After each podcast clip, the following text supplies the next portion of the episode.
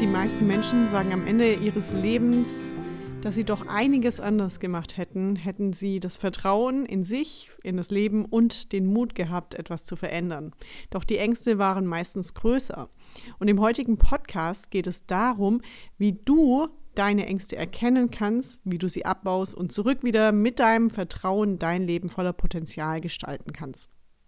Schön, dass du wieder dabei bist. Ich bin Pia Bauer, leite den Fully Connected Podcast. Ich bin systemischer Coach, Business Trainerin für emotionale Intelligenz, Kommunikation, Resilienz und Achtsamkeit. Und natürlich gebe ich hier im Podcast immer ganz viele Tipps zu eigenen Entwicklungen, zum besseren Gestalten deines Arbeitslebens, genauso für Führungskräfte wie auch Arbeitnehmende, aber vor allem auch für dein eigenes privates Selbst und auch um dein Potenzial voll und ganz zu entfalten, indem du auch Blockaden abbaust oder auch innere Liebe wieder aufbauen kannst. Bevor wir jetzt hier weitermachen, ein Riesenwunsch von mir, gib mir doch mal bitte eine positive Bewertung hier auf Spotify, denn dadurch reiche ich damit auch mehr Menschen und dementsprechend kann ich auch diesen Podcast weitermachen. Das würde mich sehr freuen. Deswegen einmal mal kurz stoppen, Abonnieren klicken, kurz auf fünf Sterne oder wie viele Sterne du mir geben möchtest klicken und dann machen wir direkt weiter. Ich glaube, die Angst ist eine natürliche Emotion, die uns alle begleitet. Die Angst ist eine wichtige Emotion, die wir alle brauchen. Sie kann uns vor potenziellen Gefahren schützen, aber sie kann uns auch enorm daran hindern, eigentlich dem Leben zu folgen, was wir uns wünschen. Und ich werde mir jetzt noch mal mit oder dich mit verschiedenen Beispielen konfrontieren, mit denen du dich selbst auch auseinandersetzen kannst und mal selbst reflektieren kannst, wo und was bei dir aufkommt und wie du das nachher mit den vier praktischen Tipps lösen kannst, die ich dir mitgebe. Vielleicht sind es auch sechs, das muss ich mal noch schauen. Dadurch, dass ich das sehr oft mache, kann es sein, dass ich, dass mir noch mal was einfällt. Ich bin auch selbst mit Ängsten konfrontiert. Ich habe Angst, dass ich irgendwann mal nicht mehr mich so bewegen kann, wie ich mich gerade bewege. Ich habe auch Angst, in meinem Business zu scheitern oder zu versagen. Ich habe auch ab und zu existenzielle Ängste, denn ich habe natürlich ein Business, was man so, sag ich mal, drei Monate bis vier Monate gut vorausplanen kann, aber dann wieder nicht mehr. Und dementsprechend ist es auch volatil und hängt auch von der wirtschaftlichen Lage, die jetzt gerade nicht so Bombe ist, auch noch dazu ab. Jedoch habe ich auch ganz viele Tools gelernt, um so ein inneres Vertrauen, in inneren Mut zu aktivieren und aufzubauen, der mir enorm hilft, mich gut zu finden und auch dem Universum so ein bisschen zu vertrauen, weil ich schon, wenn ich zurückblicke, einige Dinge sehen kann, wenn ich in meiner Mitte bin, dass auch sehr viel für mich vor allem passiert. Wo kommt denn Angst auf? Jetzt will ich, will ich erstmal diesen Begriff klären. Wir haben soziale Ängste. Es gibt Angst vor Ablehnung zum Beispiel. Das ist ein Bedürfnis. Wir wollen zugehörig sein und wir haben wirklich enorme Angst, irgendwo abgelehnt zu werden. Deswegen passen sich sehr viele Menschen an andere Menschen oder an Trends an, die sie vielleicht gar nicht so gut finden. Manche haben auch eine soziale Angst vor öffentlichem Sprechen. Ich habe heute noch in einem Podcast gehört, dass es einen enormen Unterschied gibt zwischen YouTubern oder auch Menschen, die, sage ich mal, viele auf Instagram unterwegs sind, wenn sie in ihrem Safe Space hinter der Handykamera sind. Und wenn du sie dann auf eine Bühne stellst und auf einmal echte Menschen da sind, die gar nicht mehr so selbstbewusst oder selbstsicher auftreten. Es kann auch eine Angst vor sozialen Ängsten im zwischenmenschlichen Bereich in Beziehungen geben. Zum Beispiel, wenn man die Angst hat, abgelehnt zu werden, weil man nicht die gleiche Meinung hat, weil man vielleicht andere Werte teilt oder wenn man einfach mal seine Freunde darauf hinweist, dass es cooler wäre, wenn sie pünktlich kommen würden, aber dann vielleicht auch sehr viel Gegenwind erfahren. Kannst du mal selbst überlegen, welche Form von sozialen Ängsten hast du? Ist da irgendwas dabei wie Präsentationsangst, Vorstellungsgespräch, Angst?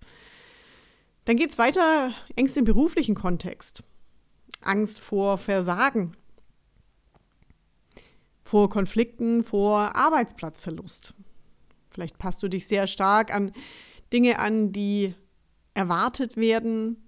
Vielleicht wünschst du dir eine Feedback-Kultur, eine Wertekultur, die besser ist, aber hast nicht den Glauben daran, dass es tatsächlich woanders besser sein könnte und gehst Lebst dann mit, sag ich mal, einer Kultur, mit der du eigentlich gar nicht klarkommst oder die du nicht gut findest.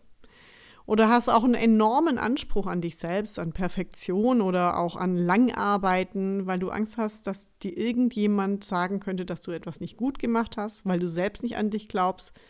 Oder dass dich jemand mal einen Versager nennen könnte und du einen Fehler machst. Vielleicht hast du aber auch Angst, neue Verantwortung zu übernehmen oder in so einem wettbewerbsorientierten Umfeld zu behaupten. Es gibt viele Studien darüber, dass Frauen sich da weniger selbstsicher und selbstbewusst fühlen. Dann genau dieses Vertrauen oder diese, diesen gewissen Auftritt, diese Selbstsicherheit wird vielen Frauen als arrogant nahegelegt, anstatt als bei einem eher männlichen Kollegen oder Menschen mit männlicher Energie, das kann auch sein, dass dies so suggeriert wird, nur diese Menschen können es weit schaffen und dementsprechend hält man sich schon selbst zurück. Es gibt klassische Phobien, und das sind auch oft die Urängste, also unsere Urmenschängste dabei vor bestimmten Situationen wie Höhenangst, Flug, Flugangst, Spinnenphobie. Das sind wirklich Urängste. Das heißt also, das hat sozusagen den Urmensch dazu gebracht, zu überleben. Rational sind sie heute nicht mehr.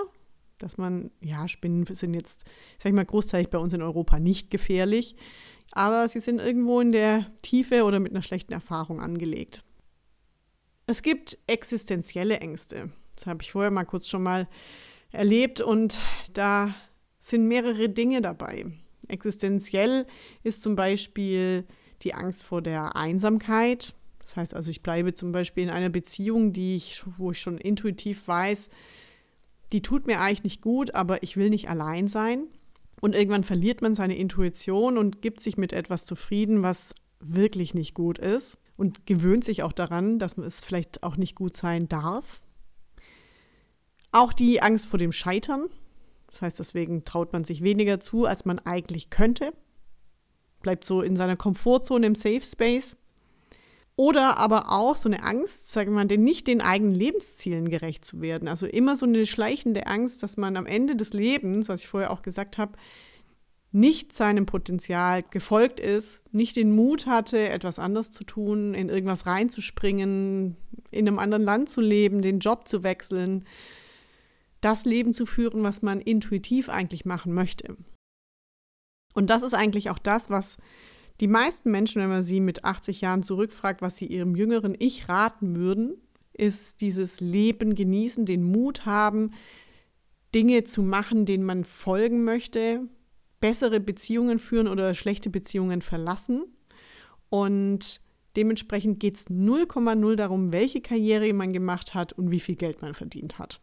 Und ja, ich darf immer wieder dazu sagen, eine gewisse Existenzangst, das heißt also Angst vor ähm, Sicherheit oder das Bedürfnis nach Sicherheit und Stabilität haben wir auch alle. Das ist das absolut tiefste Grundbedürfnis. Wenn wir auf die Welt kommen, brauchen wir Sicherheit und Stabilität neben ähm, emotionaler Zuwendung und Zuneigung und Anerkennung, was dann als sekundäres Ziel so dann kommt, neben nochmal ein paar anderen Bedürfnissen. Und deswegen von Luft und Liebe kann hier auch niemand leben, aber es braucht auch keine CEO-Gehälter bzw. Top-Management-Gehälter, um ein glückliches Leben zu führen. Und das ist, glaube ich, nochmal ganz, ganz wichtig, das zu wissen. Welche Auswirkungen haben denn solche Ängste? Alle Ängste lösen in uns einen gewissen Zustand der Anspannung aus. Das heißt also, alle Ängste können einen Stresszustand auslösen. Hormone wie Noradrenalin, Cortisol oder Adrenalin werden in Massen ausgeschüttet und für manche ist es ein eher Let's go Angriff, für andere ist es ein Freeze. Ich liege auf dem Sofa und bin vor Angst gelähmt. Und die anderen rennen lieber weg, gehen zurück zu dem, was sie kennen, zurück in die Komfortzone, weg von der Verwirrung zurück aufs Sofa sozusagen.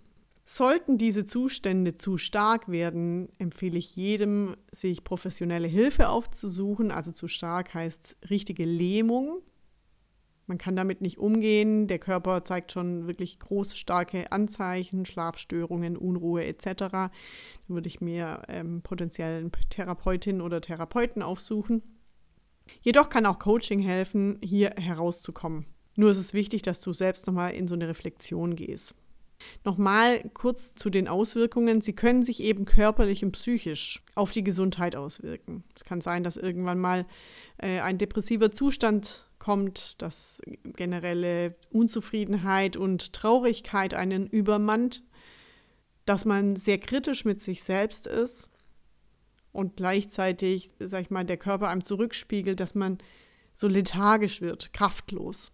Weil wir sind alles Menschen, die Wachstum wollen und brauchen, Entfaltung und auch manchmal brauchen wir so ein bisschen Push über die Komfortzone, damit wir überhaupt dieses Wachstum erreichen. Das heißt, dieses, wenn du dir so eine Komfortzone vorstellst, einen Schritt herausgehen. Du musst nicht 20 Schritte, sondern diesen einen Schritt herauszugehen.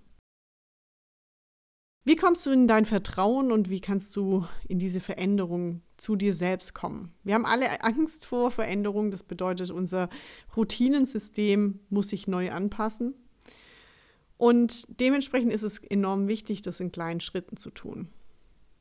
Dieses schrittweise Vorgehen ist für das Innere enorm wichtig. Das Erste, wo wir immer starten in irgendeiner Form, ist die Selbstreflexion und die Achtsamkeit sich erstmal den eigenen Ängsten bewusst werden und die damit verbundenen Denkenmuster erkennen. Was denkst du denn darüber, wenn du in so einer Angst bist? In der Situation, in der du dich nicht gut fühlst, welche Angst ist denn da? Ich habe Angst davor, vor Menschen zu stehen, weil sie mich auslachen könnten. Ich habe Angst davor, einen Fehler zu machen, weil ich dafür verurteilt wurde oder werde. Ich habe Angst, falsche Entscheidungen zu treffen und kann dann Dinge nicht mehr rückgängig machen. Ich habe Angst, allein zu sein. Was sind die Denkmuster dahinter? Und da können wir natürlich noch mal tiefer gehen. Das muss man dann allerdings im Coaching betrachten, wenn man nicht selbst das eigene Gehirn mit einschalten muss. Wichtig ist, wenn man das erkannt hat, dass man sich bewusst macht, was man eigentlich alles schon geschafft hat. Und dann schau mal in diesen Bereichen zurück, in welche Punkte hast du denn schon hinbekommen? Wie ich jetzt zum Beispiel mir immer wieder bewusst macht, wow, ich mache diesen Job schon seit 2017. Ich habe über 100, das ist jetzt die 101. Podcast-Folgen aufgenommen. Ich weiß sehr viel. Und dazu nochmal, glaube ich, 50 YouTube-Videos. Ich habe eine Website, einen Instagram-Kanal. Also immer wieder, wenn ich so sage, oh, es zieht mir alles so viel Energie, mache ich mir immer wieder bewusst, wo ich aus eigener Kraft eigentlich heute stehe. Oder wie sehr ich gelernt habe, dass mir zum Beispiel so Methoden wie Meditation oder Achtsamkeitsübungen gut tun. Und wie viel ich schon in mir erkannt habe, weil ich mir zum Beispiel externe Hilfe geholt habe. Das Wichtige hier auch ist, der nächste Tipp ist ein schrittweises Vorgehen. Kleine Ziele setzen und diese nach und nach erreichen, um dieses Selbstvertrauen zu stärken. Was ist denn der erste kleine Schritt, den du jetzt gehen kannst? Was wäre denn so, wenn du dir mal so einen Pfad vorstellst und am Horizont findest du so eine Sonne mit so wunderbar strahlenden, also wie so ein Sonnenuntergang, so einer wunderbar strahlenden Farbe. Was wäre denn so ein Endziel? Aber was ist der erste kleine Schritt, den du hierhin gehen kannst? Was brauchst du dazu? Vielleicht ist es eine Form von Unterstützung. Und was wäre dieser erste kleine Schritt überhaupt? Welche Hindernisse stehen im Ziel? Und was würdest du tun, wenn dieses Hindernis da ist? Also wenn man nur schon selbst sagt, ich möchte gesünder leben, ich habe irgendwie Angst davor, dass es mir zukünftig nicht gut geht, aber ich esse die ganze Zeit irgendwelchen Süßkram. Was ist ein Hindernis im Supermarkt? Zum Beispiel dem Regal aus dem Weg zu gehen. Oder etwas mit, sag ich mal, die Schokolade am Abend mit was anderem zu ersetzen. Wir starten mal mit fünf Nüssen. Was kannst du tun, um diesen ersten Schritt zu gehen? Und dann, wenn das schwierig ist, wenn schon der erste Schritt, dieser Selbstreflexionsschritt schwierig ist, dann Unterstützung zu suchen, das aufzulösen, sich mit vertrauenswürdigen Personen umgeben, die dir vielleicht zuhören, die dir nach gefragtem Rat, also wenn du sie nach Rat fragst, eine Hilfestellung leisten, die dich ermutigen und unterstützen. Ich sage immer, die Freunde, die Familie oder zumindest die Familie, die man sich aussucht und auch die Partnerin oder Partner sollte der größte Fan sein. Es dürfen kritische Fragen kommen, aber manchmal müssen sie auch stark reflektiert sein, ob da auch nicht, nicht eine Kritik dahinter steht, weil, man, weil die Person gegenüber selbst am meisten Angst davor hat, solche Schritte zu gehen. Das heißt also, umgib dich mit Menschen, die dich pushen, die dein größter Fan sind. Und wichtig ist dabei immer im Prozess so eine starke Form der Selbstfürsorge zu haben, ein Stressmanagement. Eine Form von gesunder Bewältigungsstrategie wie zum Beispiel Entspannungsübungen oder regelmäßige Bewegung. Genauso wie ausreichender Schlaf.